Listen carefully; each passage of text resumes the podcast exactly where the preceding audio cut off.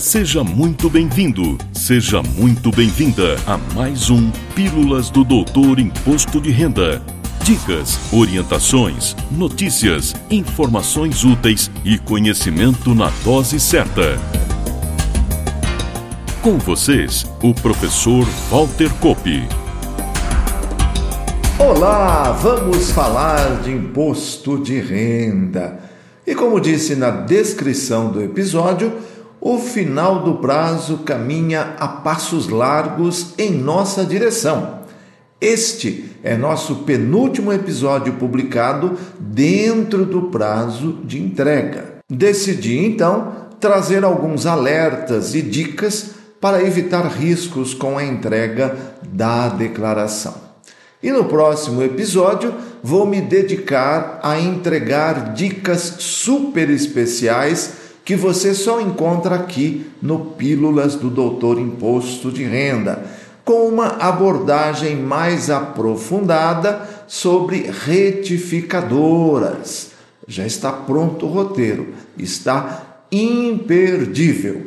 Nosso episódio 121, o último antes do final do prazo de entrega, irá ao ar pelo YouTube e nas principais plataformas de áudio e streaming do mercado a partir da zero hora do dia 30 de maio, caminhando para o final do prazo.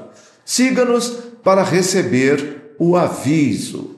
E como falei de retificadora, abro este episódio com uma abordagem que sempre recebi da imprensa nos quase 30 anos em que fiz assessoria de comunicação na Receita Federal. Este questionamento é recorrente, especialmente nos dias que antecedem o final do prazo de entrega. Teve até o caso de uma emissora da TV aberta com alcance nacional, não vou dizer o nome aqui por uma questão de ética, cuja repórter tentou, em uma entrevista ao vivo, colocar palavras na minha boca. A pergunta que sempre recebi é algo parecido com isso. Não tenho todos os documentos e informações para inserir na declaração de imposto de renda. Posso entregar de qualquer jeito e depois retificar?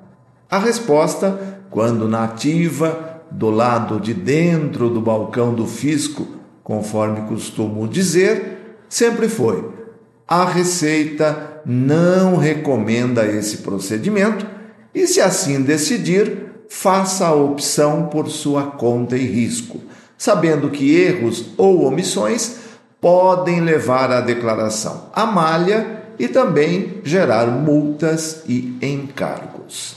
Continuo falando de imposto de renda, como costumo brincar, agora do lado de fora do balcão, atendendo de forma privada o cidadão declarante. Mas as normas não mudaram. As regras seguem as mesmas. E, como legalista que sou, e pelo dever que tenho de oferecer bons serviços aos meus clientes, mantenho exatamente a mesma posição e orientação anterior sem tirar uma vírgula sequer. E acrescento: se a sua situação ou de seu cliente for essa, tome muito cuidado com relação à forma de tributação escolhida. No próximo episódio vamos detalhar tudo isso, mas você sabe que a opção pela forma de tributação, após o final do prazo de entrega, é definitiva e retificadoras objetivando mudar a forma de tributação não são aceitas após o final do prazo, ou seja, depois de 31 de maio, sua opção pela forma de tributação se torna definitiva. Outra questão muito comum enfrentada especialmente pelos contadores é a solicitação feita por seus clientes para aumentar o valor dos bens imóveis, terrenos, casas, galpões, apartamentos e outros.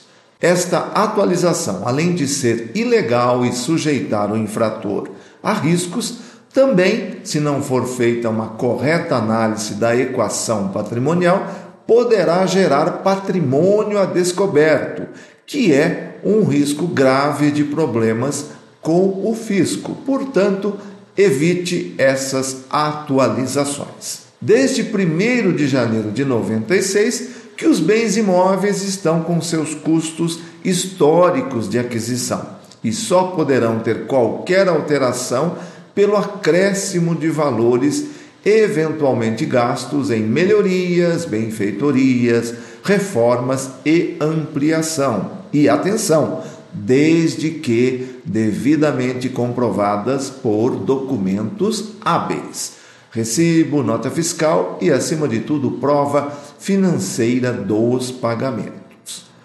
E já que abordei os imóveis, item muito relevante da declaração de bens e direitos, lembro uma outra situação que também gera riscos para o declarante.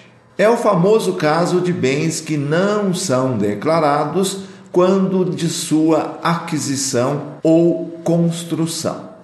Já disse inúmeras vezes aqui, em outras oportunidades, que o imposto de renda da pessoa física é no regime de caixa e a inclusão de bens e direitos no patrimônio do declarante deve ocorrer em consonância com os gastos e pagamentos e não depende de registros, escrituras e outros, quando exigidos. Ou seja, com contrato, contrato de gaveta, como chamam, sem contrato, enfim, comprou, pagou uma parte ou o todo, esse bem já tem que estar na sua declaração. Assim, quando um bem não é incluído no patrimônio no ano de aquisição ou construção, seguindo a letra da lei, somente poderá ser incluído, através de retificadora, se a declaração do ano da omissão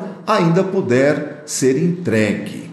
Se a inclusão ocorrer após cinco anos, o custo de aquisição deverá ser igual a zero. Isso significa que na venda você pagaria imposto pelo valor total. Imposto que eu digo aqui é ganho de capital, se houver.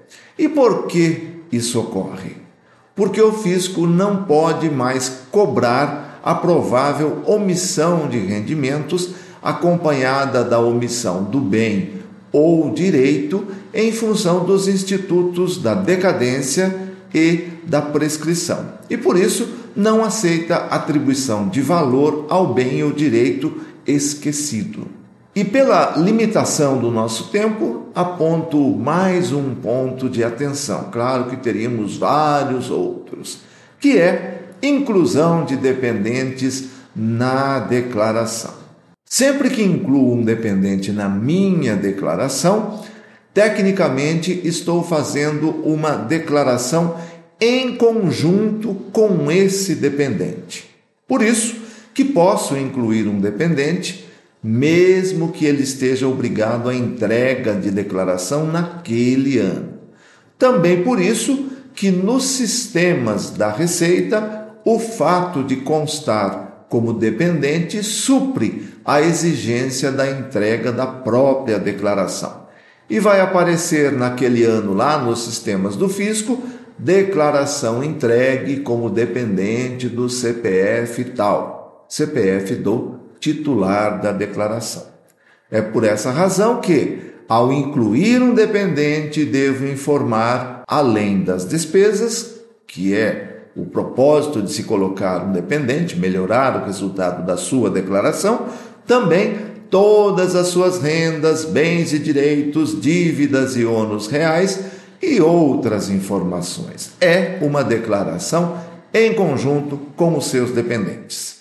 E antes de encerrar, volto a lembrar que você, profissional da contabilidade, pode contar com a consultoria e assessoria do doutor Imposto de Renda o ano todo, com informações como estas que acabei de dar neste episódio, sem chutes e sem achismo. Torne-se assinante da Doutor Imposto de Renda na Doutor IR Academy e ofereça aos seus clientes uma declaração erro zero.